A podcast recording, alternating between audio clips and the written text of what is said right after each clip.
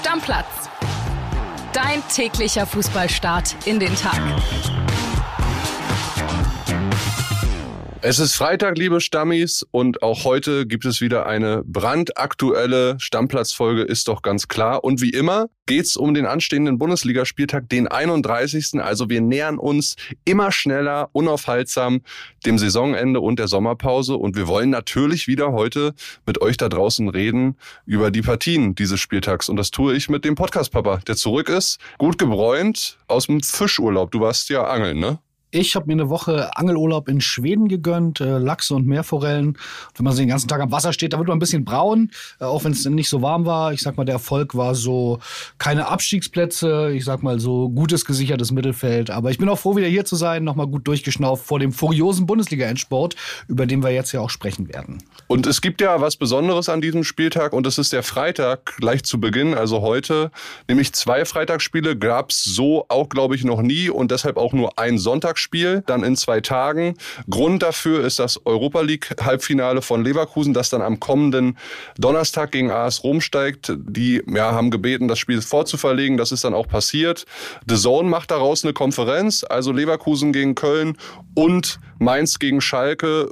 Kann man sich dann auch gut gönnen heute Abend, oder Flo? Ja, finde ich gut. Ist mal was ganz anderes. Gab es wirklich noch nie.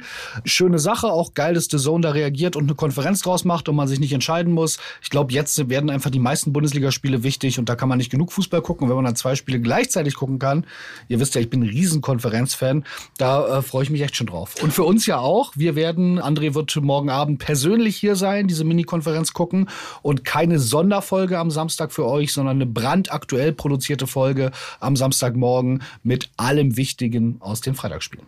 Ja, Flo, und dann starten wir beide rein mit der Partie, die wir angesprochen haben, Leverkusen gegen Köln. Und es ist für Leverkusen gar nicht so unwichtig, die mit einem Sieg auf drei Punkte ranrutschen können gegen Leipzig. Denn sollte Eintracht Frankfurt am Ende dieser Saison nämlich den Pokal holen, ist nur der Liga Fünfte automatisch für die Europa League qualifiziert. Der Liga Sechste geht dann, und da stehen ja die Leverkusener momentan, in die Conference League. Platz sieben würde in dem Fall sogar leer ausgehen. Etwas anders sieht's aus, wenn Leverkusen die Europa League gewinnt. Die werden dann für die Champions League qualifiziert. Also wer sich da nochmal einen Überblick genauer verschaffen will, einfach heute in die Bildzeitung gucken oder bei bild.de vorbei. Da kriegt ihr alle Informationen. Genau, kompliziertes Thema. Ich glaube, wir hauen euch einfach einen Link in die Shownotes beim Artikel, wo wir es wirklich ganz genau Fall für Fall äh, durchgerechnet haben. Spielt natürlich auch noch eine Rolle, ob Frankfurt selbst sich möglicherweise noch für Europa qualifiziert und was da mit denen passiert. Also es ist wirklich, wirklich kompliziert. Grundsätzlich ist das Spiel aber für Leverkusen wichtig, wenn wir den Pokal mal außen vor lassen. Die haben noch eine Chance auf Europa. Äh, dazu sollten sie jetzt gewinnen. Und emotional ist das natürlich ein total geiles Spiel immer, äh, das Rhein-Derby. Da brauchen wir nicht drüber reden. Darum ist es auch für Köln, die sonst so ein bisschen im Niemandsland stehen, der Tabelle äh, wichtig und lohnt sich auf jeden Fall reinzugucken. Da werden eine Menge Emotionen im Spiel sein, das verspreche ich. Vielleicht heute sogar ein bisschen mehr als sonst, weil Köln natürlich irgendwie auch ein bisschen angepisst ist durch diese Spielverlegung. Mit denen soll ja so gut wie gar nicht gesprochen worden sein. Die haben die Entscheidung einfach mitgeteilt bekommen. Also von daher, da ist auf jeden Fall Brisanz drin. Noch mehr Brisanz wahrscheinlich bei Mainz gegen Schalke. Parallel dazu, wie gesagt, bei The Zone Europa-Ambitionen gegen Abstiegskampf. Schalke könnte mit einem Sieg von 17 auf 14 springen, Flo. Es drohen aber auch drei Gelbsperren in diesem Spiel. Salazar, Bülter und Yoshida stehen alle mit vier gelben Karten da. Ich würde auf jeden Fall richtig reingehen in den Mann und mir dann eine gelbe Karte abholen, weil nächstes Wochenende spielen sie gegen Bayern und da gibt es eh nichts zu holen in München. Also von daher dann die Sperre jetzt lieber mitnehmen. Ja, und ansonsten Schalke natürlich irgendwie auswärts, äh, nur acht Punkte geholt diese Saison, sieben Tore auch nur geschossen. Mainz, klar, jetzt letztes Wochenende verloren, aber davor zehn Spiele in Folge nicht verloren. Ah, ich gehe da schon eher mit Mainz, muss ich ganz ehrlich sagen. Ich gehe auch mit Mainz, obwohl sich bei Mainz wieder bestätigt hat und jetzt bitte kein Bundesliga-Entscheider oder so zuhören, äh, kurz skippen, obwohl sich der Sonderfolgenfluch ja wieder bestätigt hat. Ja, wir haben am Samstag immer noch sehr hörenswert. Hat André und äh, Kili, ihr habt ja beide mit Christian Heidel gesprochen. Ich habe es unheimlich gern gehört im Urlaub und ähm, prompt hat aber Mainz auch verloren. Äh, ja, das war in dem Fall ein Fluch. In allen anderen Fällen äh, lief es danach ja teilweise sogar recht gut. Also ich mache mir jetzt keinen Fluch aus einem eigentlichen Segen. Da verdrehst beruhigst du jetzt gerade nämlich ein Ach, bisschen das was. habe ich falsch in Erinnerung. Es Ja. gut, okay. Dann äh, Sonst- hat es diesmal nicht funktioniert. Äh, es lief nicht weiter so gut. Aber Sonst ist André nämlich auf dem Baum. Okay, gut. Spaß beiseite. Ihr seht, ich war, war eine Woche im Urlaub, bin ein bisschen raus. Ähm, Schwamm drüber. Äh, ganz wichtiges Spiel für Schalke. Die können einen richtigen mega Big Point landen. Hertha und Stuttgart spielen gegeneinander. Die werden sich im Idealfall für Schalke äh, gegenseitig Punkte klauen. Also das ist so wichtig. Darum, ich gehe eigentlich gefühlt mit Mainz. Ich glaube aber, möglicherweise kann Schalke wirklich diese, diese, diese Mentalität nutzen, diese große Chance packen und irgendwie. Ich gehe jetzt noch mit Schalke. Echt jetzt Ja. jetzt nochmal umentschieden? Ich hab mich noch also ich glaube auf gar keinen Fall auf äh, an einen königsblauen Sieg. Dafür sind sie auswärts einfach viel zu schwach und auch in der Offensive, auch wenn jetzt Polti wieder gesund ist und so weiter. Hinten in der Abwehr fehlt Jens mit muskulären Problemen mal wieder. Also äh, der kriegt's auch nicht so richtig leider auf die Kette mit seinem Körper jetzt in dem Saisonfinale. Und einen Punkt, den traue ich ihm vielleicht sogar zu, der würde ihnen ja auch helfen, so eng wie es da unten drin gerade ist, zwischen 14 und 17, irgendwie nur vier Punkte. Also das könnte ich Schalke zutrauen. Ich bleibe aber trotzdem bei Mainz 05.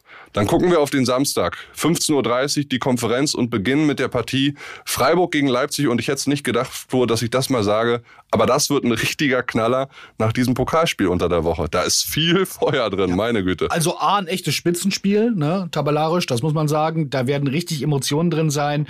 Äh, der Münzwurf äh, gegen Silva, das ist natürlich immer noch nicht, das, ich glaube, das brodelt noch ganz schön äh, in den Leipzigern.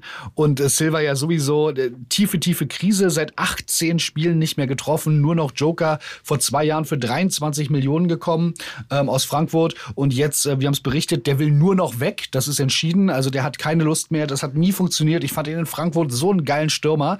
Leider hat es jetzt nicht so funktioniert. Mal gucken, ob er woanders glücklich wird. Ich denke mal, das wird außerhalb äh, der Bundesliga was werden. Ähm, wir werden mal schauen. Ja, ich freue mich auf das Spiel. Ähm, ganz schwer zu sagen und zu prognostizieren, wie es ausgeht. Ich glaube nicht, dass Freiburg nochmal so unter die Räder kommen will. Also die werden eine, eine Reaktion zeigen. Ja, wenn Christian Streich nicht nochmal meint, äh, das, das, das System umstellen zu müssen. Grifo wurde ja draußen gelassen. Das wurde ihnen schon in diesem Europa League-Spiel gegen Juventus Turin damals zum Verhängnis. Anfall von Streich. Er wollte was ganz Besonderes machen und es ist ganz besonders schief gegangen. Ja, kann man ihm wahrscheinlich auch nicht übel nehmen. Der hat so viele richtige Entscheidungen in seinem Leben und in seiner Trainerkarriere beim SC Freiburg getroffen. Also von daher sei es ihm verziehen. Klar, Griffo vielleicht ein bisschen sauer, aber vielleicht auch richtig angestachelt. Und ich glaube, das wird nicht nochmal so deutlich ausgehen. Also da werden wir ein packendes, eng, enges, ein sehr lautes Spiel erleben, weil da wird schon ordentlich rasseln, auch von den Freiburg-Fans. Hoffentlich ohne Münzwurf, ohne Feuerzeuge oder sonst was, dass es einigermaßen friedlich bleibt. Äh, Das wäre uns allen und jedem Fußballfan, gerade in Freiburg, dann doch auch zu wünschen. Hau einen Tipp raus. Ich hoffe auf ein Unentschieden. Ich glaube, es wird ein Unentschieden und ich glaube, es wird vielleicht sogar so ein ganz langweiliges Unentschieden. Äh, Ich gehe mit 1-1. Ich sag dir auch gleich warum äh, bei der übernächsten Partie. Warum? Ich hoffe, Unentschieden hoffe. Ihr könnt es euch vielleicht du schon denken, denken. Dann machen wir weiter mit Gladbach gegen Bochum. Ja, nach der Stuttgart-Pleite ist die Stimmung in Gladbach irgendwie so auf dem Nullpunkt im Niemandsland dieser Tabelle. Eine Bildumfrage, die wir gemacht haben, äh, da hat sich rauskristallisiert, dass 31 Prozent von 30.000 Gladbach-Fans, die da abgestimmt haben, der Meinung sind, dass Daniel Farke nicht der richtige Trainer ist für die kommende Saison. Borussia steht so schlecht da wie seit zwölf Jahren nicht mehr. Auch unter Adi Hütter war es sogar besser und der hat nicht die Chance bekommen, das Ganze nochmal zu korrigieren. Roland Wirkus, der Sportboss, sagt natürlich irgendwie, ja, wir sind jetzt gerade im Kaderumbruch und im Sommer wird sich viel ändern und er versucht schon noch, Daniel Farke den Rücken zu stärken. Die Frage ist, ob er das auch noch macht, wenn die letzten drei, vier Spiele jetzt in die Hose gehen und gerade gegen Bochum sollte es dann nicht passieren, oder Flo?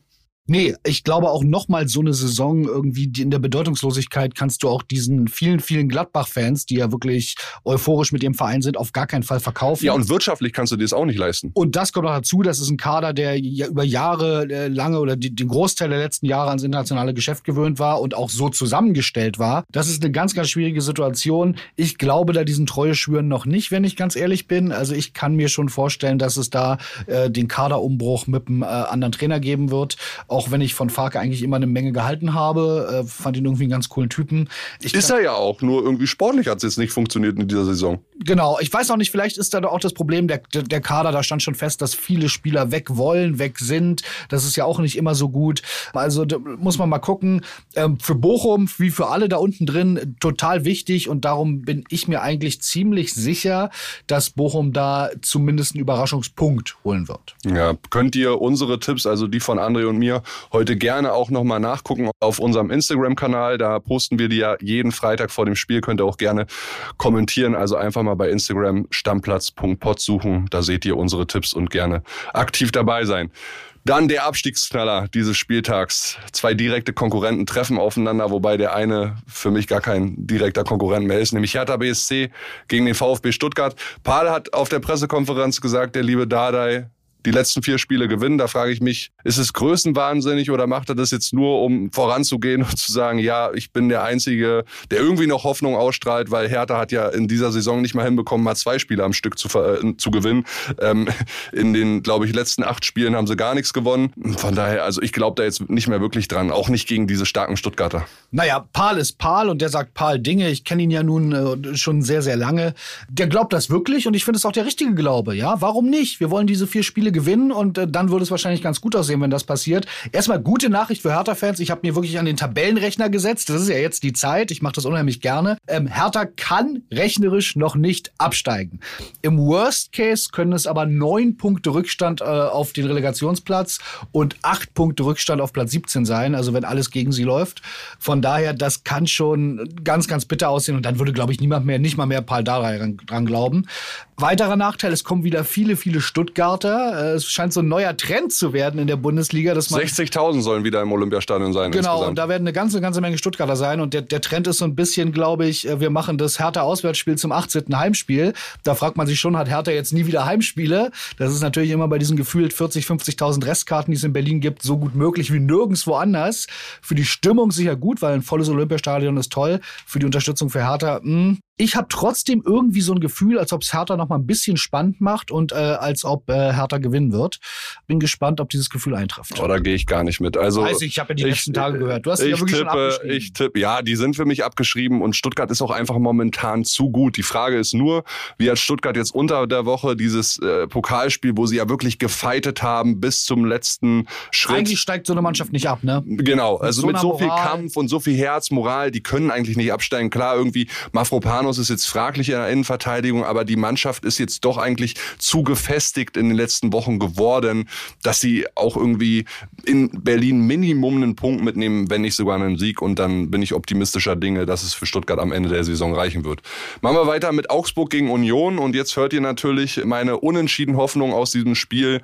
Freiburg gegen Leipzig ist einfach, dass Union irgendwie in Augsburg gewinnt, auch wenn sie es in den letzten fünf Spielen nie geschafft haben, auswärts dort was, äh, ja, einen Dreier mitzunehmen. Aber wenn sie gewinnen und Leipzig und Freiburg sich unentschieden trennen, dann wäre Union schon mal zwei Punkte vor Freiburg und sogar fünf vor Leipzig. Und das würde ich dann schon so fast den Deckel drauf machen auf die Champions League Qualifikation für meine Genau, Eiserne. mein Lehrer hat mir äh, oder mein Schulleiter, als er mir das Abiturzeugnis überreicht hat, gesagt, lieber Herr Witte, herzlichen Glückwunsch zum Abitur. Sie sind auf einer Arschbacke auf sich eine schließende Tür zugerutscht und dann noch irgendwie durchgekommen. Und mal um in dem Bild zu bleiben, ich glaube, wenn Union gewinnt, dann haben sie anderthalb Füße in dieser sich schließenden Tür Champions League und dann kann man wirklich sagen, hallo, die sind nächstes Jahr dabei und das wäre einfach, egal ob man die Köpenicker mag oder nicht, eine geile Geschichte für die Bundesliga, den Club in der Champions League zu sehen. Da hätte ich so eine Lust drauf. Ja, ich und auch. ich bin mir auch ganz sicher, so wie ich die erlebt habe, und die spielen ja einfach eine überragende Saison. Wenn man eine Mannschaft der Saison küren müsste, gäbe es, glaube ich, überhaupt gar keine zwei Meinungen. Da darf man niemandem anders die Stimme geben, außer Union. Selbst wenn man Herr Tana ist. Es ist einfach so. So fair muss man sein. Ähm, da mache ich mir eigentlich keine Sorgen, dass die da gewinnen werden. André wird bei der Ansage von dir schon wieder schäumen, weil Union an seinen Augen natürlich total unattraktiven Fußball spielt und ich gehe da auch ein Stück weit um mit. Erfolg. Wir reden doch, also unattraktiv, Mannschaften, wenn die Meister werden, werden sie auch trotzdem Meister. Das kann ich nicht hören. Und ich bin damit auch Gutes total zufrieden. Freiheit. Also. Aber es wird auch schwer in Augsburg. Ne? Die brauchen auch äh, die Punkte. Ich meine, drei Punkte nur noch vom Relegationsplatz. Maaßen sagt zwar, die Ausgangssituation ist gut, die war aber Anfang April schon mal deutlich besser mit sieben Punkten auf den äh, Relegationsplatz. Von daher, die sollten sich auch ein bisschen straffen. Also es wird ein sehr, sehr schweres Auswärtsspiel. Dann machen wir weiter mit Hoffenheim gegen gegen Frankfurt. Übrigens, Flo, 53 Prozent unserer Hörer bei Spotify. Ja, neuerdings kann man ja auch so abstimmen äh, unter Folgen für bestimmte Umfragen oder man komment kann Kommentare schreiben. Also wer uns bei Spotify hört, da gerne immer mal mitmachen. Haben sich entschieden, diese 53 Prozent, dass Eintracht Frankfurt den DFB-Pokal gewinnt. Haben wir mal eine Umfrage gemacht. Ja, 50-50, ne? Fast. Da muss man sagen, und das ist auch so für mich die Realität. Das ist ein totales 50-50-Endspiel. Ein Spiel, do or die. Freue mich jetzt schon echt auf dieses Pokalfinale, ähm, weil es einfach wirklich spannend werden wird. Da bin ich mir ziemlich sicher. Ja, und äh, für Frankfurt ist das die letzte Chance vielleicht äh, auf die Conference League, ähm, wenn sie sollten auf jeden Fall dafür schon gewinnen, um da noch eine Möglichkeit zu haben. Denn, das muss man sagen, wir haben uns gefragt, sind die denn durch den Einzug ins Pokalfinale jetzt schon für Europa qualifiziert? Nein, sind sie nicht.